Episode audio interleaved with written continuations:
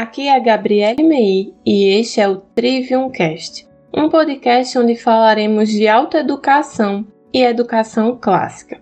Hoje eu gostaria de indicar para você um livro muito importante para qualquer pessoa que gostaria de entender um pouco mais sobre o processo da educação baseada em ideais progressistas e as possíveis consequências dessas ideias a longo prazo. O livro é A Abolição do Homem, do C.S. Lewis.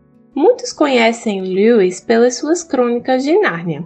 Entretanto, Lewis não escreveu só ficção e este livro dele demonstra a sua genialidade crítico-filosófica e o seu pensamento sobre a educação que estava surgindo em sua época, em contraste com os resquícios da educação clássica que influenciou bastante a sua própria formação.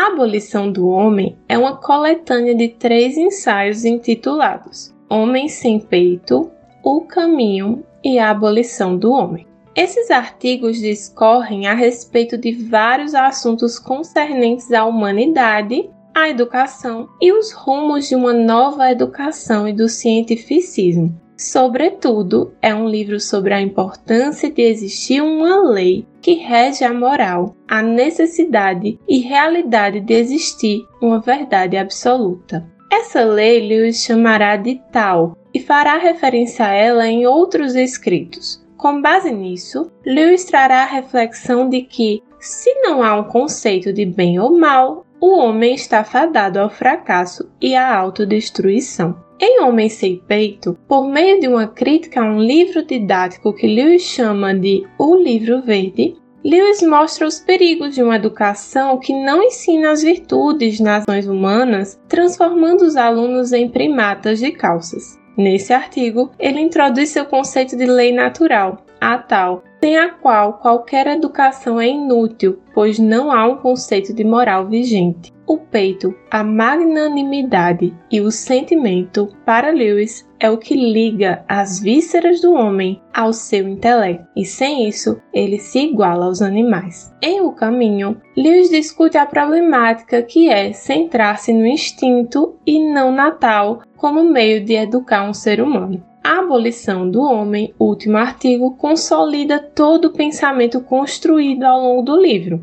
Nele, Lewis parte da ideia de o um homem dominar a natureza e, por esse meio, ser dominado por um grupo limitado de homens. Ele defende que esse pensamento vigente na época, que abarcava contracepção, eugenia, melhoramento genético, nada mais seria do que as gerações anteriores dominando e tirando o direito de escolha das próximas gerações. Além disso, a dominação da natureza finalizaria em uma última consequência, a dominação da própria natureza humana, na qual se encontra tudo o que nos torna humanos. Por isso, o homem, na tentativa de dominar a natureza, abole o próprio homem. Não é um livro para leitores noviços, e para realizar essa leitura você vai precisar ser esforçado e concentrar-se bastante. Além disso, é uma leitura que requer um pouco de maturidade e disposição para reler em outro momento. Entretanto, gostaria de dar uma dica que pode te ajudar bastante. É recomendado que você leia um capítulo de vez, sem parar entre os parágrafos.